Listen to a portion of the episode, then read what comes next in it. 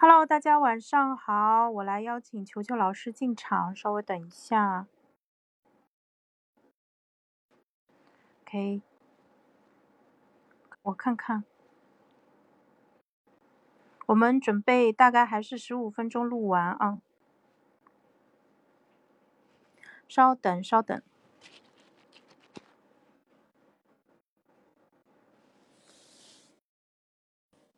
好的，我们的专业足球评论员球球道肉老师已经到现场了。球球老师，晚上好。哎，晚上好，潇潇。又好的，那我们 是的，我们接下来，哎，我觉得三四名决赛也可以点评一下，然后半决赛也可以点评一下。好，三四呃三四名还没有踢嘛？三四名那个对，三四名和后面决赛，后面还有两场嘛，所以我们后面至少还会。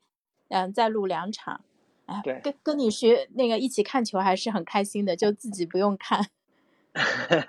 对，希望希望不要被我误导。那今天呃那个今天早上三点这一场你没有爬起来对不对？对，因为我那个睁开眼睛之后，我觉得这场应该稳了，所以我就在中午的时候看了一下那个录像，所以基本上跟想象的也差不多吧。对，所以 还算没有亏。那昨天我们预测的比分是三比一嘛？结果摩洛哥没进球，那净胜球倒是猜中了。姆巴佩进球了吗？我这会儿电脑没开，我就没看。姆巴佩没有，但是姆巴佩在场上起到了比进球还要大的作用，就两个进球都是跟他有非常强的相关性的。啊，他是助攻了还是说传射啊什么的？对，其实这场我就想特别说的，姆巴佩其实是一个制胜的关键。就是我我觉得姆巴佩这个从世世呃上届世界杯到这届世界杯是有一个能力上的进化的，就是他现在整个的踢球从冲击力啊、速度啊、人球结合啊都非常强，所以对方对于他的关照是非常强的。呃，所以基本上两个球啊都是他在禁区之内，呃，要么就是牵制了对方多名兵力，要么就是制造混乱，就是得以让队友相对比较轻松的可以把球打进去。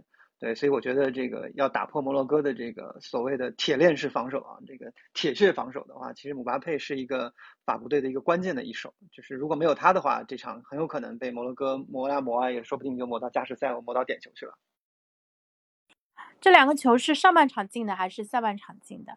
呃，其实法国比较幸运，上半场开始，呃，应该是大概不到十分钟的样子就进了第一个球。呃，然后基本上这也导致了，就是说法国人可以放心的把整个的防线都收回来，呃，然后把放摩洛哥出来。那摩洛哥一出来呢，其实后场漏的空当也就比较大了。然后到下半场大概七十分钟出头吧，然后法国队又呃锦上添花了一下，对，所以基本上算是锁定胜局在七十多分钟的时候，上下半场各一球。所以对强队来说，一开场就领先，那真的打的就是会很放松、很舒服；弱队压力就更大了。对强弱对打的话，其实特别关键的就是这个强队怎么样去打开局面。所谓第一个球其实是最难的。呃，其实上一场半决赛的时候情况跟这也比较相似，就是开始的时候克罗地亚跟阿根廷还互有攻守，但是很快第一个球打开了之后，那整个作为弱队来说就不得不压出来。那对比强队来说的话，如果他不扎紧自己的篱笆，把整个阵线上提，啊，那他就很难再去做一些比较强的防守，所以就导致后场的门户基本上算是大开。但是昨天摩洛哥其实表现的比克罗地亚要好一点，比另外一场的克罗地亚要好一点。嗯，就摩洛哥攻出来之后，其实也是给法国带来了很大的压力吧。啊，再加上法国可能，呃，我觉得他还是为世界杯决赛去留一些力气，就是他整个场上的奔跑啊，然后包括球员的整个的这种，呃，这种高速情况下的冲刺，其实没有阿根廷那场那么多啊。就是我感觉他还是他们还是很有经验的，为决赛会留一些体力啊。所以说昨天摩洛哥，呃，有一段时间也是算是压制法国吧，甚至有一段时间有几个球都接近于要扳平了。对，但是法国队还是底蕴很强，实力很强，对，所以没有办法，摩洛哥也是，呃，输输的算是输得其所吧，对。所以冠军球队还是实力非常的强。哎，我想问你一下，九八年那个是法国队冠军吗？呃，对的，法国队当时打巴西，但是他是作为一个挑战者的一个角度去挑战当时世界上最强的队巴西。对，然后决赛之前的时候不是还出了一个小故事嘛？据说罗纳尔多当时在这个。呃呃，更衣室里面就突发癫痫了，然后后来这个呃恢复了之后，在场上基本上状态是一塌糊涂，就是像梦游一样。所以法国人就嗯当时靠着齐达内的两个头球，再加上最后反击阶段有佩蒂特最后又进了一个球，就三比零把巴西给干掉了啊。然后那一届也是法国本土进行的世界杯赛啊，而且之前法国已经有两届都没有进入世界杯决赛圈了，所以呃那个那个冠军其实是给法国足球的发展后来的发展做了很大的一个振奋。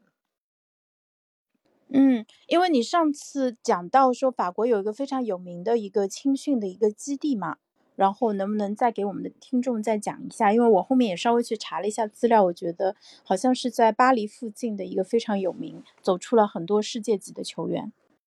对，其实那个呃，我觉得如果不是疫情的话啊，大家去巴黎都可以去周围去去那个那个克莱方丹逛一下，就是克莱方丹那个地方叫，呃，然后法国队当时。呃，其实他是大概八十年代末期的时候，呃，在这个地方去专门开开拓了一个一个场地，作为法国青训的一个呃训练基地。那很多这个法国的这个青训教练呀，然后一些当时青训的一些梯队啊，都会在这个地方去做一些集中的训练。呃，那么其实当时呃到后期被利用的比较多的呢，主要是因为当时法国自从普拉蒂尼退役之后，呃，九零年和九四年连续两届世界杯都没有进世界杯决赛圈，所以当时法国队也是。呃，这个大力的去发展自己的青训吧，所以克莱方丹当时作为整个国家行为的一个标志性的事件，嗯，这个去大家也会从今天啊还会去回忆说，这个这个克莱方丹是当时法国政府、法国法国足协主抓青训的这么一个标志吧。对，其实也不能说，倒也不能说整个法国目前的，呃，哎，为什么会出来一个版权保护？是因为我提到了哪些敏感的 品牌吗？有点奇怪，今天我们可能尽快要结束，不然可能会封账号。我不知道是标题原因还是什么？难道是我这个？我等一下，我看一下能编辑一下房间吗？也可能不行了。算了，今天要么先结束。OK，我怕我怕待会儿再聊下去，他回头给我们关掉，然后后面我的一系列直播会受影响。我我后台问一下运营到底是什么情况。好的，没问题，没问题，我们随时可以再继续聊。哎，对对对，下次约了再聊。好的，谢谢球球老师啊，嗯，拜拜，哎，拜拜，拜拜。